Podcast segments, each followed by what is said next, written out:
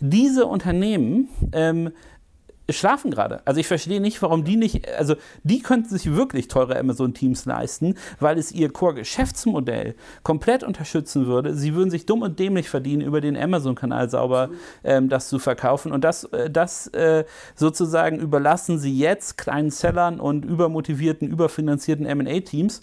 Ähm, für mich eins der, der lustigsten Effekte dieses Modells, dass diese Nische jetzt von diesen Teams besetzt wird und nicht von den Unternehmen. Die ist eigentlich schon die ewig, ewig Jahre machen.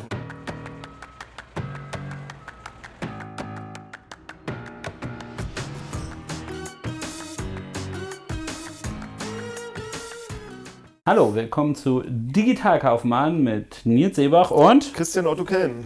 wir ähm, haben ja schon beim letzten Mal gesagt, dass wir immer mal versuchen, mit der Perspektive zu spielen. Ich entschuldige mich für alle, die uns sehr dunkel wahrgenommen haben, aber heute haben wir mal was ganz anderes gemacht. Wir haben gesagt, wir machen das seitwärts mit nochmal veränderten Lampen. Wir gucken uns dabei an und ihr könnt uns A, vom Profil äh, sehen, wenn ihr möchtet, aber ihr könnt auch einfach Hamburg sehen, weil Hamburg ist wirklich die schönste Stadt der Welt.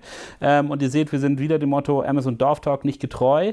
Ähm, aber ich hoffe, ihr fandet die Folgen davor spannend, ähm, wo es rund um das Thema Amazon geht, um die Veränderungen, die Corona uns gebracht hat, um neue Sachen, die wir sehen.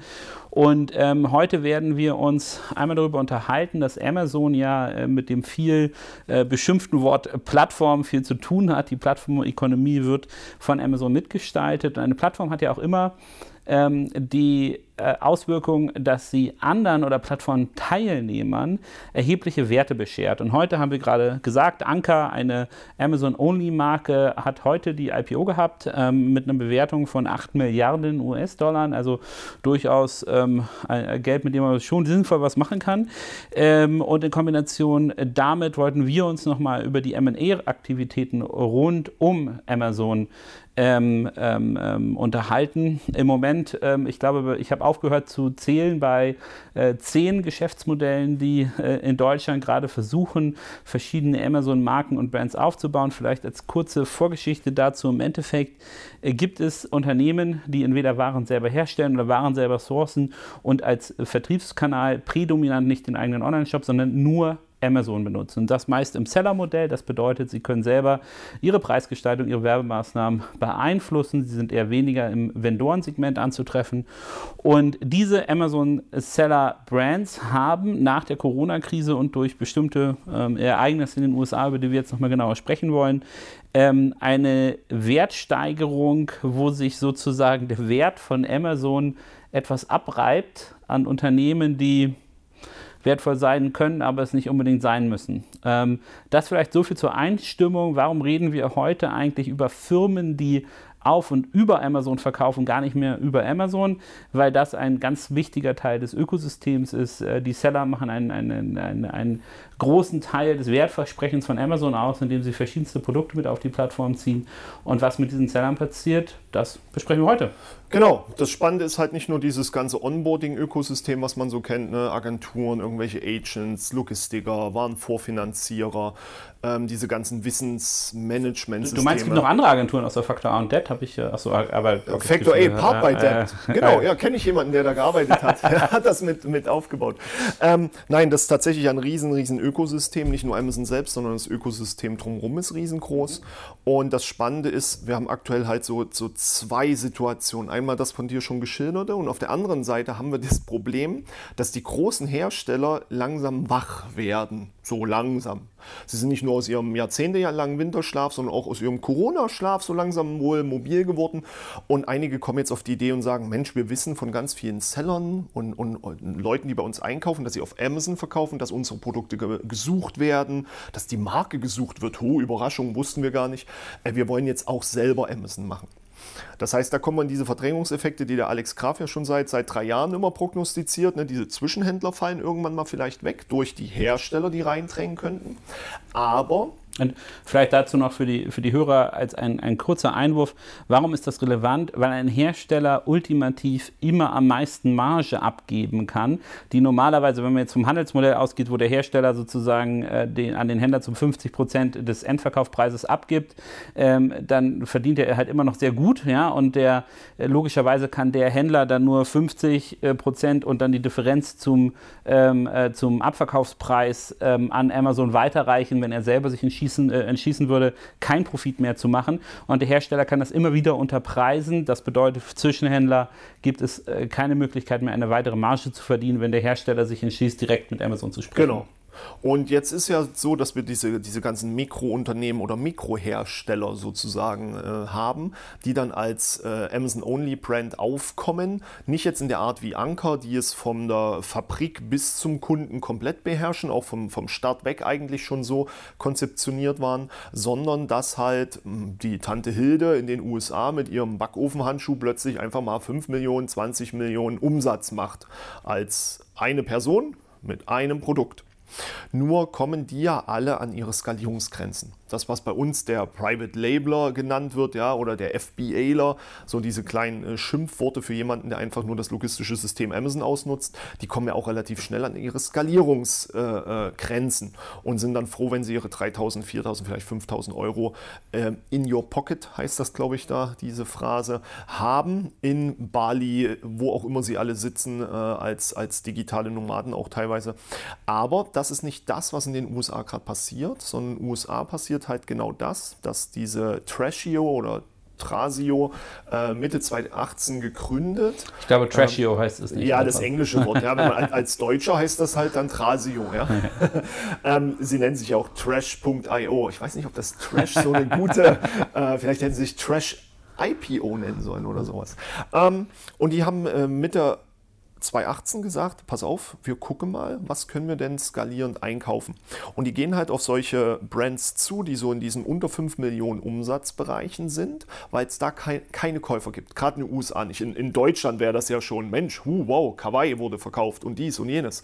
Äh, das schlägt da ja schon Wellen. Das ist in den USA einfach passiert das nicht, fokussiert sich keiner auf diesen Kleinkram. Und haben die gesagt, pass mal auf, wir gehen da rein, die machen x viel Umsatz, wir geben denen eine Million, vielleicht ein bisschen mehr. Innerhalb von 45 Tagen ist der Deal durch und das gehört uns. Und die äh, Kleinstmarken hatten echt gute Produkte. Da gibt es so einen, der hat so ein äh, Geruchsvernichtungsmittel im, im Bereich Tiere. Alle möglichen kleinsten Nischen werden einfach weggenommen. 43, 42, 43 bisher, also in den letzten zwei Jahren aufgekauft und haben aufgrund der ersten Wachstumsszenarien relativ schnell Investoren gekriegt. 6 Millionen, dann waren es irgendwie mal kurz 20 Millionen und zuletzt weit über 100 Millionen. Die sind jetzt irgendwie da, wie nennt man das, gefoundet oder gefundet ähm, mit bis zu 250 Millionen, teilweise als äh, Kredit, teilweise als Investition, was zu einer Bewertung von einer Milliarde einfach geführt hat. Ähm, das war, glaube ich, der fastest growing Startup Unicorn Prozess, den es da drüben jemals gab in diesen Segmenten. Und jetzt denken alle, die würden jetzt äh, mehr Geld machen. Machen sie auch. Und zwar bis zum 20-fachen. Aber, und deswegen reden wir auch gar nicht über Amazon, sondern wie Leute auf Amazon ihre Profitabilität in die, in die Grenzenlosigkeit treiben. Ähm, die sind 200 Mitarbeiter ja, ich glaube, KW hat fast 300. Ich weiß nicht, Relax Days in, in Leipzig bestimmt auch so um die 150, Selvin bestimmt auch um die 200. Und die machen äh, ja jeder so um die 50 bis 100 Millionen Umsatz in Europa. Ja?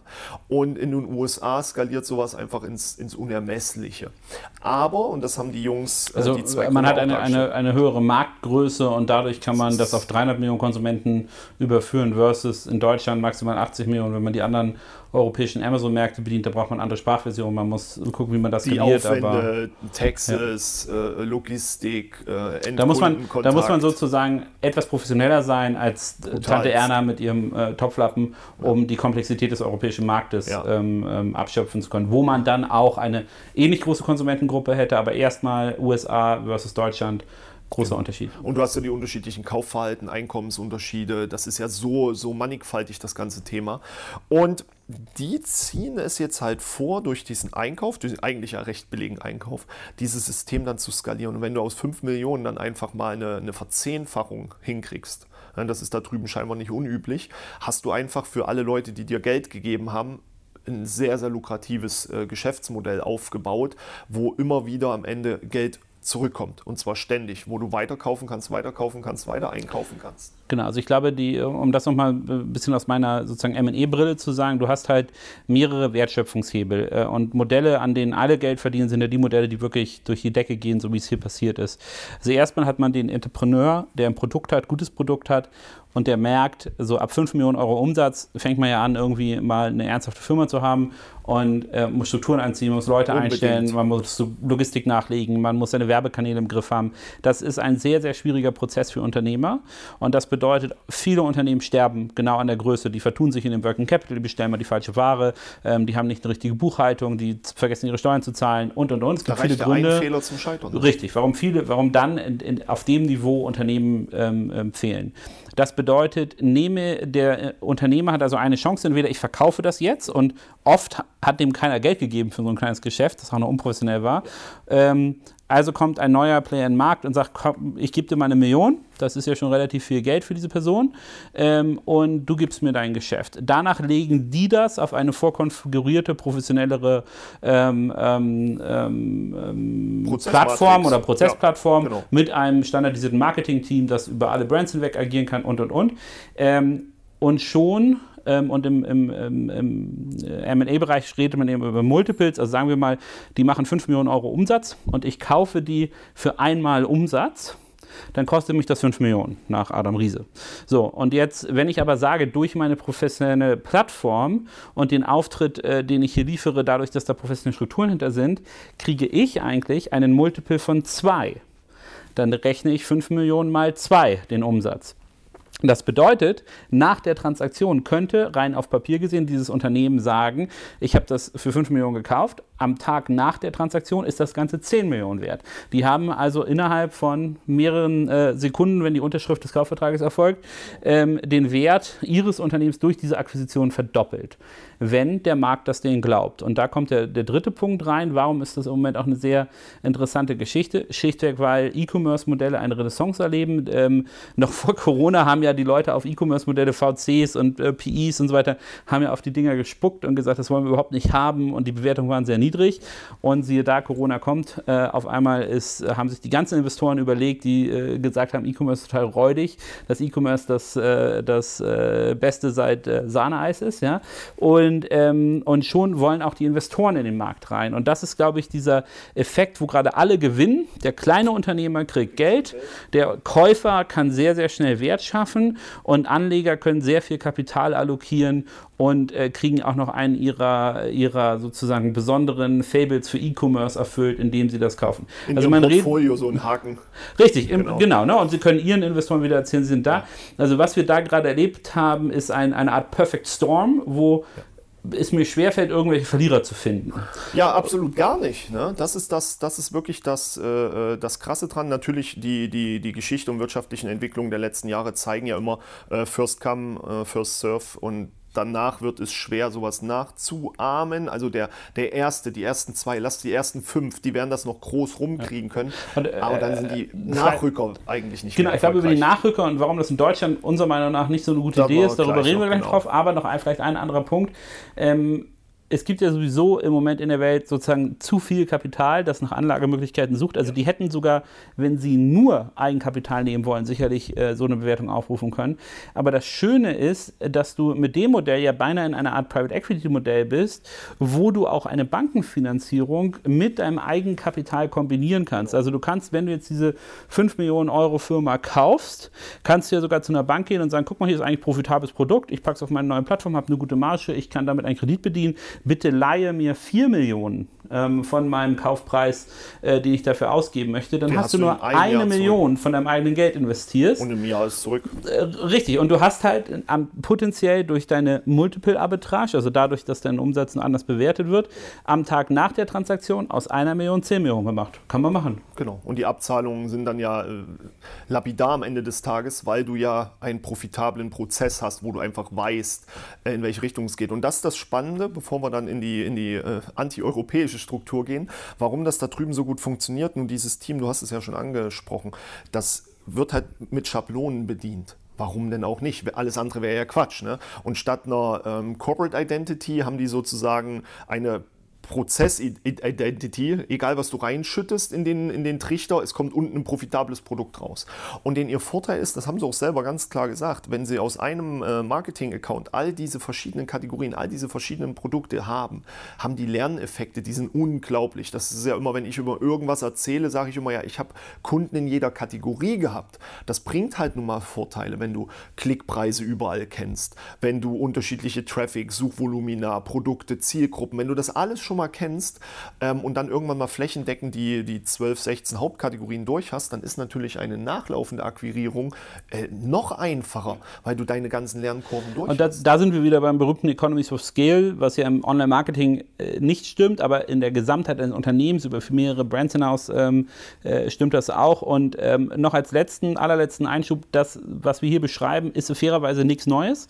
Ähm, FMCG-Brands, äh, Procter Gamble, Unilever, die machen das ständig. Ja? Die sind ja, äh, sind ja am Scouten, gucken sich eine neue Brand an, nehmen diese neue Brand, kaufen die für relativ geringes Geld, legen die schlichtweg auf ihre stationäre Vertriebsstruktur und wupp, könnt ihr auf einmal Ben Jerry's Ice Cream überall kaufen. Ben Jerry's finde ich ein super Beispiel. Äh, haben zwei Hippies gegründet, die, äh, die äh, in Maine und in, in, New England sozusagen relativ erfolgreich Eiskübel von A nach B gefahren haben. Das haben die eine Zeit lang gemacht. Dann wurde das Unternehmen auch für mehrere Milliarden ähm, schlussendlich gekauft äh, von einem der, der großen FMCGler und ähm, einfach international distribuiert und auf einmal kann man Ben Jerry's Ice Cream auch in Deutschland äh, essen. Relativ einfache Struktur. Warum ist das das Geld wert? Naja, weil ich es von Tag Zwei, nach der Akquisition kann ich das Produkt weltweit vertreiben, wenn ich diese Strukturen habe. Also das bedeutet, die Idee, ähm, sowas zu machen, äh, da wird wahrscheinlich ein alter Unilever oder, oder Procter Gamble-Mann sagen, ja, pff, okay, das ist also wirklich keine neue Idee, die ihr gemacht habt. Ja, ein, siehe, ein siehe bei uns hier unten, Mondelez, Oreo, Milka kauft Oreo, damit sie endlich eine eigene Milka mit Oreo-Keksen drin machen können, damit sie nicht ständig diese Lizenzen und so bezahlen müssen. Ja, das ist äh, am Ende, wenn, wenn Disney irgendwann mal Lego aufkauft, wissen wir auch warum. die Lizenzen Lizenzkosten waren ihnen dann doch zu hoch. wir, wir, werden sehen. Aber was, was jetzt äh, der aufmerksame Zuhörer weiß ja, wir sind selten enthusiastisch. Das Modell, das dort in den USA erfolgt ist, ist ein, eine Win-All-Situation. Sehr, sehr interessant, dass das so gekommen ist und aus unserer Sicht ein, ein voller Erfolg.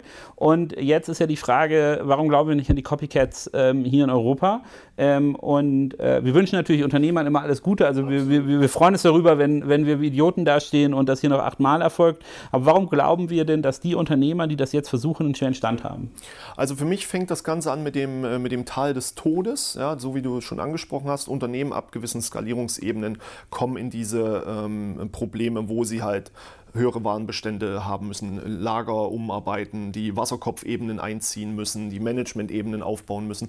Und da gibt es ja immer diese äh, Täler des Todes. Der, der Jens Wasel von KW Commerce hat da mal einen Vortrag vor, ich glaube, zwei Jahren drüber gehalten, auch wo Sie gerade stehen, an welchem Tal des Todes Sie gerade sind, äh, ab wie viel Mitarbeitern, wie viel Umsatz, da gibt es ganz klare Regeln für. Und und vielleicht, also vielleicht, um das nochmal zu spezifizieren, das wäre zum Beispiel, wann habe ich ein Mittelmanagement? Wann muss ich eine eigene Logistikkapazität aufbauen? Wann muss ich Pufferleger in verschiedenen anderen äh, Ländern aufbauen, um schnell genug am Kunden zu sein? Oder halt eigene ERPs bauen. Und eigene halt ERP, also äh, wie hoch wird mein Wareneinkauf? Wie gut ist eigentlich, bin ich im Prognostizieren, wie viel ich verkaufe beim oh, Prime ja. Day? Ähm, das sind, glaube ich, so Sachen, wo, wo Unternehmen reihenweise denen es eigentlich gut geht, äh, ultimativ in die Insolvenz rutschen, weil sie ja, sich verplant haben. mit 125 das, Millionen Umsatz. Was war das? Ja. Dieses Jacko, Jack 24 oder wie die da hießen. Äh, Umsatz, Umsatz, Umsatz und dann trotzdem in die Insolvenz. Ähm, da gibt es genug Beispiele für.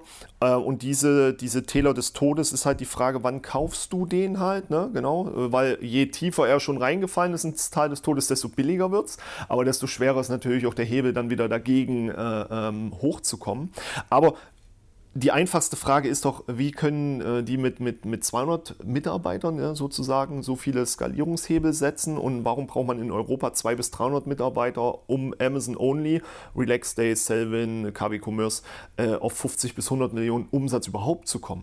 Und da sehe ich ja schon äh, äh das eine Problem, weil wer skaliert denn mal? In Kawaii würde man ja da drüben in den USA, hätten die ja quasi von 1 auf 5 auf 50 Millionen gehen müssen. Rein natürlich gesprochen, was man da drüben halt in den USA live erlebt. Mit einem Backofen-Handschuh. Völlig verrückt, ja. Ähm, aber ich habe es noch nie erlebt in Europa. Das heißt, was, das stellen sich ja zwei Fragen. Was willst du kaufen, mit welchem Skalierungspotenzial? Und Skalierungspotenzial Amazon und Europa sehe ich halt gar nicht. Sehe ich nirgendwo. Sonst würden die Marken, äh, die drei, die wir gerade gesprochen haben, in den letzten Jahren ja nicht nur so wachsen, sondern so wachsen. Also ich glaube, ich, ich würde das nochmal einschränken, was ich nicht sehe, ist exponentielles Wachstum. Absolut nicht. Ich glaube, eine, eine Marke zu übernehmen und die ähm, um 30, 40 Prozent zu steigern, das okay. Aber mit einem Faktor 50 ähm, oder einem Faktor 10 selbst hinzukriegen, deutlich schwieriger. Und den anderen, den ersten Punkt, den du angesprochen hast, ist ja, dass die Angestellten zu Umsatzrelation und damit meine Kosten-Umsatzrelation alleine aus, aus Infrastrukturgründen schon eine andere ist. Wobei ich das immer sage, äh, wenn ich mit, mit, sozusagen einer alten Economics-Brille drauf gucke, ist ja fix und variable Kosten und ähm, äh, irgendwann ist ja, äh, ist ja der, der, die Kosten der Mitarbeiter nicht mehr sozusagen eine Korrelation zum Umsatz, weil du dann mehr Umsatz schubsen kannst. Was aber oft eine Korrelation zum Umsatz ist, sind die Werbekosten. Ja. Ähm, also hier die Frage, siehst du denn überhaupt, äh, wenn ich genug Werbebudget hätte, könnte ich so eine Skalierung hinkriegen über die Werbeausgaben, die ich habe? Ähm, aber nicht über Amazon. Das sagen die von äh, Trashio ja auch. Ähm, sie wissen, wie sie jedes externe Medium zum äh, Schaffen von Brand Awareness, Markenaufbau und zur Zuführung relevanten Traffics zu Amazon beherrschen können. Das ist die Königsdisziplin. Da haben wir ja auch schon oft drüber gesprochen. Ja, Amazon ist Ende der Nahrungskette. Da wird gekauft. Du musst die Leute in dem ganzen Kosmos da draußen sozusagen heiß machen auf die Produkte. Und das beherrschen die in Perfektion. Das skaliert ja alles gar nicht auf Amazon oder so, sondern die schaffen es da zu skalieren, wo der kleine Amazon FBAler sich nur auf Amazon fokussiert, nur Amazon-Werbung schaltet. Also wenn man das, das Werbebudget als vollumfängliches Werbebudget für alle Kanäle nehmen, absolut, da ist noch viel, viel Potenzial. Aber wir haben ja nun mal nur diese begrenzten ähm, Kundengruppen, wie wir schon gesagt haben, die du auf fünf, bald sechs, sieben, acht, neun Länder aufteilen musst. Und die jeweils mit dem richtigen Produkt anzusprechen, wird schwer. Und das, was wir ja aktuell eigentlich immer wieder sehen, ist, dass die Skalierung dieser größeren Brands immer darauf beruht, dass sie auch x viele Produkte jeden Monat reinhauen oder jede Woche sogar. Ja, darüber wachsen die meisten Unternehmen ja gefühlt und nicht darüber, dass sie das, was da ist, professionalisieren. Und da haben wir die Situation in den USA, dass die meistens die Daten fehlen, das ist nicht sauber durchdacht, der Content ist schlecht geschrieben und es wird trotzdem zu Millionen verkauft. In Europa reden wir aber von einem hoch durchstrukturierten Prozessen, hochoptimierten Produkten, die sind alle nicht deppert, die das schon machen. Wenn du die aufkaufst, ja gut, dann machst du halt die nächsten Jahre weiterhin so viel Umsatz. Aber wo soll das mehr herkommen? Welche Ziel- und Kundengruppen willst du noch zusätzlich erreichen? Wo willst du außerhalb des Amazon-Kosmos mit Werbeausgaben, Instagram, TikTok, Pinterest, äh, wie sie alle heißen, da noch einen draufsetzen? Und das sehe ich halt nicht, dieses Draufsetzen. Eher gehst du in den Wettbewerb, äh, versuch mal in den Baumarkt zu kommen. Hm. Herzlichen Glückwunsch. Der gehört, gehört den Großkopfernden. Äh, ähm, das ist wie mit, hatten wir ja mal vor, vor Jahren, vor Jahren dürfen wir ja mittlerweile sagen, äh, drüber gesprochen, warum Amazon nicht in die Hotelschiene reingehen kann oder Reisepauschalreisen, dabei die großen Anbieter das beherrschen und ihre Kontingente da niemals abgeben werden. Und das sehe ich halt genau hier auch als Problem. Es gibt bestimmt Kapitalgeber, die gerne mal so eine Brand, 3, 4, 5, 10 oder 20 Millionen Umsatz auf Amazon aufkaufen würden, aber keiner von denen ist befähigt, in diesen Mitteln, in dieser Situation Europa, das zu skalieren. Ja. Das glaube ich nicht. Ich sehe da viel zu viele Aneckungspunkte an allen Ebenen, dass das nicht geht, weil ich glaube eher, das geht in Europa nur noch durch Verdrängung, weil gefühlt ist bei uns in Europa alles besetzt sagen wir mal jetzt, okay, Spanien, Italien, nochmal andere Sachen. In Frankreich mit C-Discount, äh, wir haben Bol, wir haben die Schweiz mit dem äh, Galaxus oder wie es heißt. Das heißt, wir haben eigentlich das Problem, dass die Märkte sich noch gegenseitig ein bisschen mehr verdrängen. Gut, äh, Walmart zieht ja an da drüben in den, in den USA, aber dann hört es auch auf. Über, muss man über eBay noch reden? Nein, wahrscheinlich auch nicht. Ähm, das heißt, das Skalierungspotenzial ist nicht da. Also, die, also dann nehmen, nehmen wir mal als Punkt, was ist, was ist anders. Wir sind fundamental in Europa hier anders aufgestellt im Sinne der, ähm, äh, der Wachstumsstory und du musst äh, nicht nur mechanisch relativ gut sein. Du bräuchtest wahrscheinlich auch ein exzellentes Produkt. Ich würde jetzt gerne noch einen zweiten Punkt beisteuern. Ähm, nach deinen Punkten, dass sozusagen Umsatz-Mitarbeiterrelation, Umsatz zu Marketingrelation hier gar nicht so skalierbar ist, ist mein anderer Punkt auch durch die Vielzahl der Modelle und das Interesse der Kapitalgeber, die es im Moment gibt, bin ich relativ sicher, dass in Deutschland 10 bis 15 Teams, vielleicht nicht ganz so viel, wie es auf einmal Matratzenshops gab, aber sicherlich, äh, in, in, äh, also es werden mehr als 10 äh, Leute, Unternehmen in Deutschland in den Markt gehen, die alle gefundet sind mit irgendwas zwischen 25 und, und, und 100 Millionen ähm, Euro. Also das bedeutet, wenn ich das hochrechne, ist das, ist das wenn, wenn es so kommt, fast eine Milliarde an ähm, Eigenkapital, genau. die gerade in den Markt fließt. Und wenn ich das dann nehme und sage, da kommen nochmal äh, Fremdkapital in dem Hebel drauf, dann rede ich da über wirklich knackige Summen, die genutzt werden sollen, ein gewisses Universum an äh, an Seller-Modellen aufzukaufen, um diese Strategie zu verfolgen. Das wird zwangsläufig dazu führen, dass sehr viele Leute sehr viele Angebote bekommen und die Preise hochgehen werden. Und dann funktioniert dieses Beispiel vom Anfang mit dieser Multiple-Arbitrage nicht mehr, weil ich halt nicht einmal mehr zahlen muss, sondern zwei, drei, vier, fünfmal. Also das, das, das äh, Geld kommt da kommt immer rein und ich glaube, es gibt einen Gewinner in Europa gerade. Wenn ich jetzt gerade Seller wäre, würde ich mich einen Keks freuen, weil ich relativ schnell Angebote kriegen will. Wenn ich jetzt ein M&E-Unternehmen anrufe und sage, hör mal zu, ich bin Seller mit 2, 3, 4, 5 Millionen Euro Umsatz, da hätten die früher ja wahrscheinlich nicht mit dem Arsch angeguckt. Genau. Und heute, und heute, ja, genau, und, und, ähm, und, äh, und heute, äh, heute wirst du einen, einen Sturm des Enthusiasmus lostreten, weil das sofort irgendwie acht Leute kaufen wollen. Ähm, äh, also eigentlich kann man empfehlen, auf diesen Deal hin, man sollte sich jetzt schnell ein paar Brands hochziehen und ähm, und äh, diese Brands dann ähm, verkaufen, äh, weil die Leute werden noch ähm, tatsächlich Geld damit verdienen. Aber alleine aus der Skalierung funktioniert es nicht. Und der zweite Punkt ist, die Valuierung und die Anzahl an Firmen, die ich überhaupt kaufen kann, sind halt relativ ähm, überschaubar, wenn ich mir überlege, wie viel Kapital gerade in diesen Markt reindrängt. Ähm, also zwei Punkte, warum wir, glaube ich, das, das nicht als, als, als wirklich attraktiv sehen. Ähm, ich glaube, es gibt aber auch ein paar Punkte, die dafür sprechen. Das eine ist die Irrationalität des Marktes. Ähm, ähm, das, äh, also die Irrationalität des Marktes könnte aussagen, dass diese Milliarde, die jetzt an äh, Kapital in diese Modelle fließt, ähm, äh, durchaus da ist. Also die ist definitiv da, das wissen wir ja beide ja, gut also genug. Das, ist, äh, das Geld äh, ist in, äh, in, im Zulauf.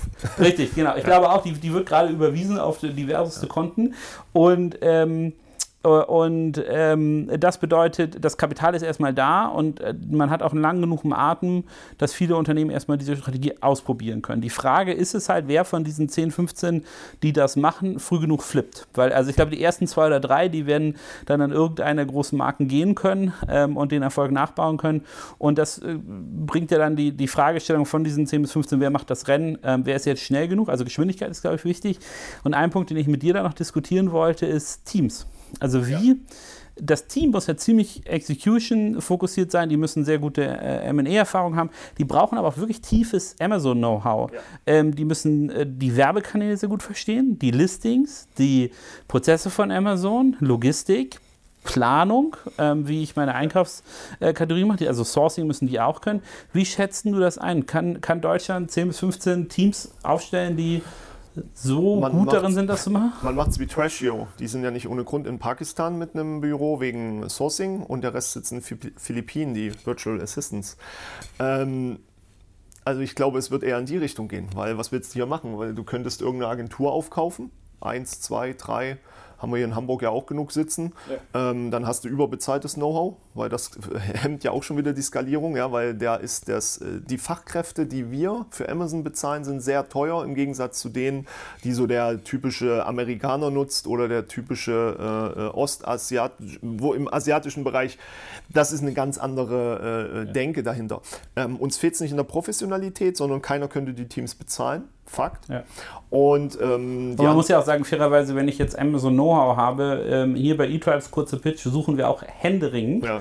händeringend nach Leuten, die, äh, die Amazon-Erfahrung haben, die uns da im Beratungsbereich unterstützen wollen. Und die Leute sind ja nicht günstig, muss man fairerweise ja, sagen. Eben, genau. Ähm, und ähm, einfach auch sehr schwer zu finden. ja, die äh, meisten hocken sagen. ja in Hinterbuchting, arbeiten für eine der größten Marken im Bereich Fashion, machen das schon seit zehn Jahren und wissen gar nicht, dass ihre 45.000 Euro viel, viel, viel zu wenig äh, äh, Gehalt sind am Ende.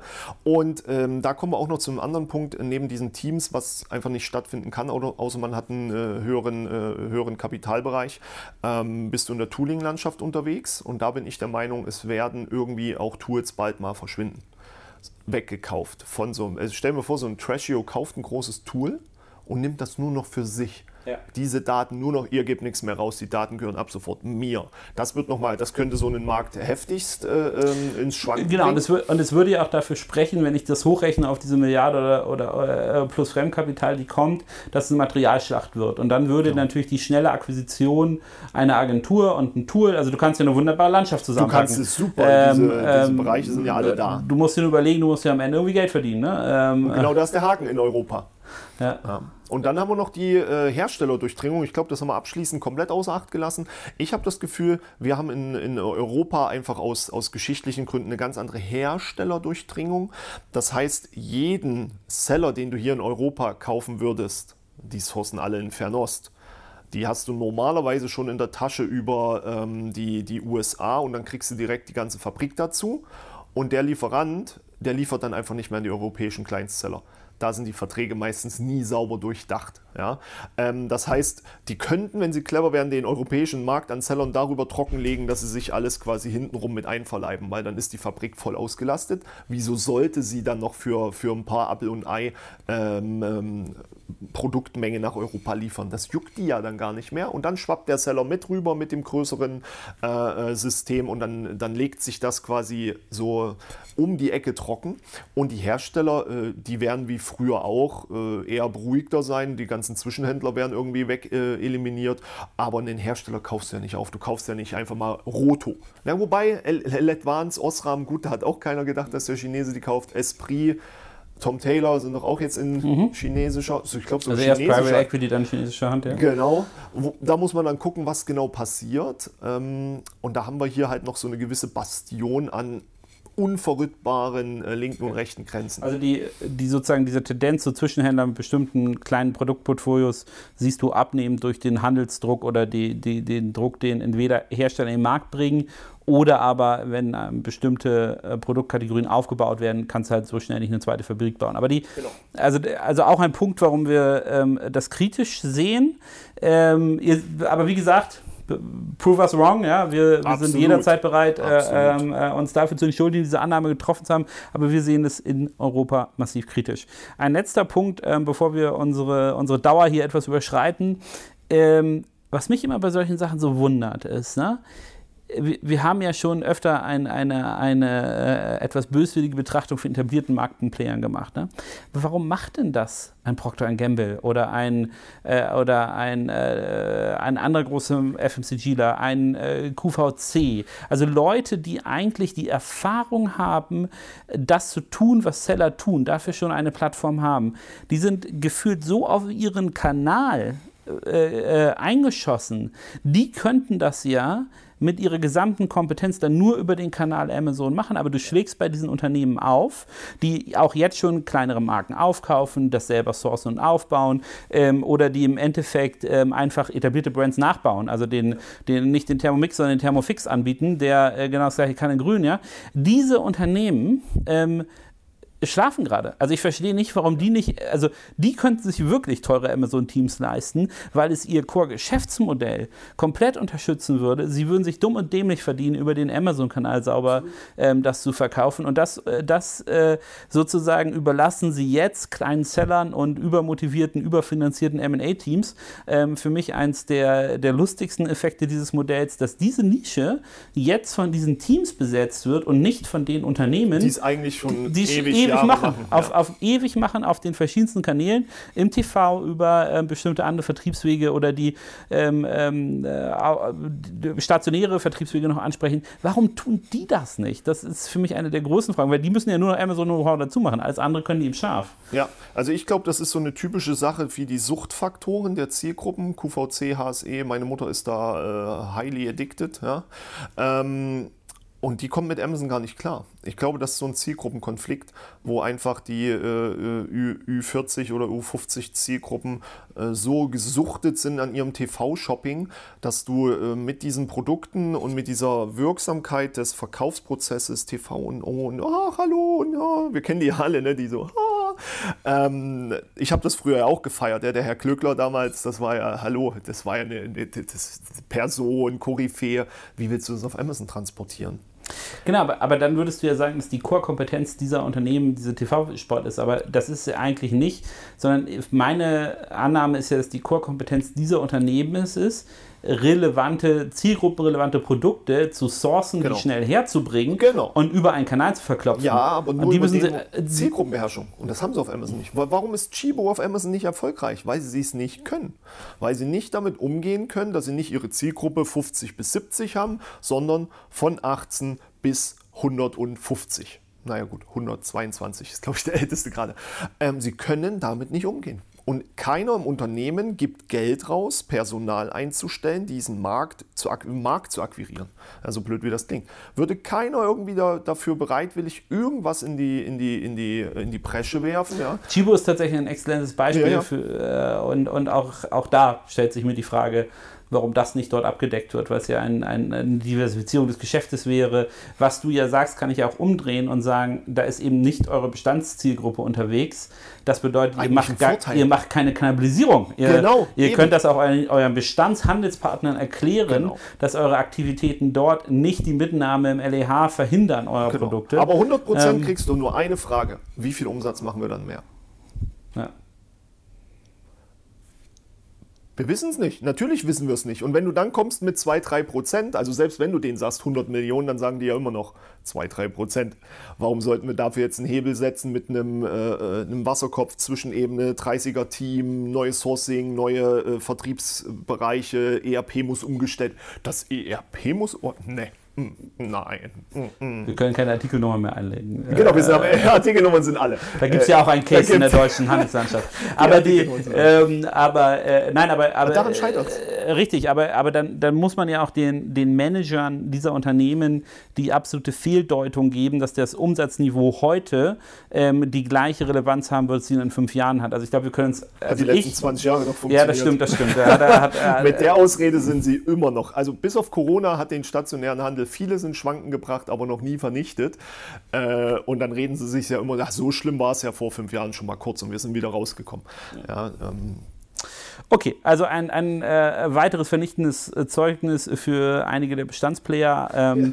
Und ansonsten sind wir gespannt. Wir verfolgen den Markt sehr genau, ähm, ähm äh, sprechen, unterhalten und amüsieren uns mit vielen Teams, die das gerade aufbauen und sind gespannt, wie, äh, wie die Milliarde jetzt investiert wird. Daher. Ähm, Haltet die Augen offen.